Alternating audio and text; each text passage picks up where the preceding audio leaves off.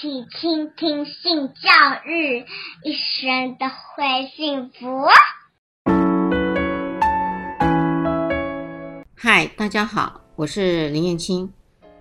今天我要跟大家分享的，承接着上一次谈到的月经要补充的维他命以外，事实上呢，月经还有好多事哦。什么事？就是经前的症候群。经前的症候群有一堆一堆的症状，什么症状呢？一个是他体重会增加，身体会肿胀，还有会头痛、疲劳、肌肉僵硬，甚至他会冒冷汗、恶心、呕吐、热潮红、晕眩，还有呢，紧张、焦虑、忧郁。注意力也不行，会健忘，反应很慢，睡不好。其他的呢，有胸痛啊、窒息感啊、心脏会沉重啊、麻木、震颤。当然不是说所有的症状全部都有，但是难免在这些的症状里头，有些人呢会涵盖了三四项、五六项，或甚至其中的一两项。这一些都叫经前紧张症候群。金钱紧张症候群很难避免，因为临床上说到，它只能够透过帮忙的方式来做舒缓。除了开止痛药以外，就像我们说的，要补充维他命，尤其是 B 六，来改善我们的血清素的分泌。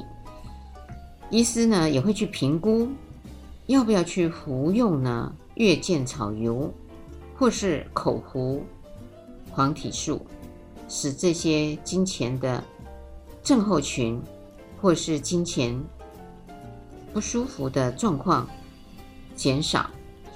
那我们来说说看，在这些的药物里面，到底前面说的哪些药物可以帮忙？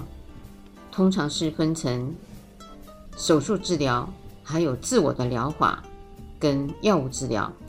药物治疗最常用的就是用荷蒙来改变排卵。用荷蒙来改变排卵呢，就是会用黄体素或是避孕药，因为在避孕药里面它有黄体素，就来改变我们排卵的状况。结局在医师发现的效果其实是非常不错的。所谓的月见草油，它事实上是从植物提炼出来的油脂，它也是所谓的 Y 次亚麻油酸，人体呢没有办法自行制造，它只能够靠合成的前列腺素 E1 来做这样子的合成。它是一种荷尔蒙，它可以控制身体的发炎、过敏、血压的变化，还有免疫的能力，因此。月见草油是可以帮助月经期间的血管扩张的。当血管一扩张的时候，这个月经的疼痛就可以减少了。当然，临床上也发现，长期的使用月见草油会减少自体前列腺素的分泌，也可能会抑制月经期间身体自己产生的免疫能力。反而会让更多的子宫内膜的游离细胞有机会逃跑，发展成子宫内膜异位增生症。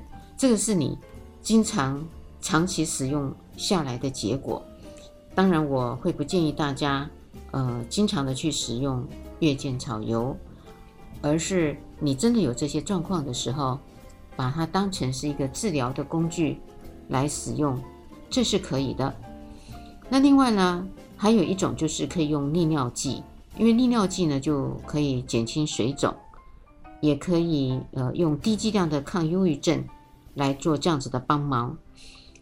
我刚刚说的这些药物，其实最好还是要到医师那边，由医师来开处方，提供这些药物，而不是你听了之后自己跑到药房去跟药剂师说我要这个，我要那个，事实上。会有危险，因为你不知道那个剂量可以怎么控制，这些的药物是不是能够对症下药就不知道了。如果这些的药物都没有办法帮助你，还有一个方式就是手术的治疗。这个手术的治疗呢，是万不得已的状况，主要呢就会把子宫及双侧的输卵管还有卵巢切除了，尤其是双侧的卵巢切除，对治疗经前的紧张症候群是非常非常有效的，因为这时候雌激素的补充可以在不会造成症状的情况下去进行，但是。我要说了，这项的手术很少被用在只治疗金钱的症候群，因为太划不来了。你想想看，要把卵巢给拿掉，如果一个女生她还没有呃生育过，把卵巢拿掉，就可见她以后将来就不可能排卵，不可能再有一个生育的机会了，除非她真的有其他的疾病一起并发。那当然才会考虑，这个考虑也要去评估，他将来是不是还要有生育的可能性。如果要这样的手术治疗，其实是不会进行的。接下来的最后一个方法就是所谓的自我疗法。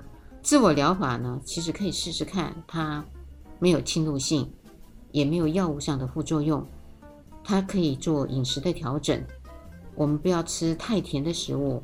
不要吃太生冷的食物，因此我们常会听到说，月经来的时候，月经来之前不要去吃冰。没错，假设你吃的冰发现就更难过、更疼痛，那表示吃冰生冷的东西对你不合适，你就要用温热的食物。如果你没有这些的症状，那你当然可以吃冰，没有关系。但是为了保险起见，老一辈的人都会劝告说。月经来之前跟之后的那阵子，生冷的食物不要吃。我相信是有他们的过来人经验的。另外就是太咸，还有呢高油啊，有些人很喜欢吃猪蹄膀啊，嗯、呃，三层肉啊，有油的地方，像这样太高油脂的，那尤其像吃鸡肉的时候，鸡皮的油脂是非常高的，所以吃鸡肉啊。呃，最好鸡皮不要吃。还有一个就是，很多人喜欢吃炸鸡，炸鸡腿好好吃啊。如果这时候你很想吃，那就避开这段时间，或是你把那个炸的皮剥开，也可以的，还是可以吃到鸡肉，只是没有那么的酥脆。为了你的身体健康而言，很重要。维生素的补充。我前面有说过啊，这时候呃哪一种维生素，呃不管是 B 六啊、B 十二啊、钙啊等等这些，你都是可以补充的。那另外呢就是运动，每周呢至少三次，每一次呢至少有三十分钟的有氧运动。另外呢，你也可以做呃指压的按摩，或是练习冥想、吐纳。假设你觉得你自己没办法做，那没关系。花一点钱找一个时间去给按摩馆的师傅们帮你按按肩膀啊，这个脚底呀，或是全身舒压，我觉得都是很棒的。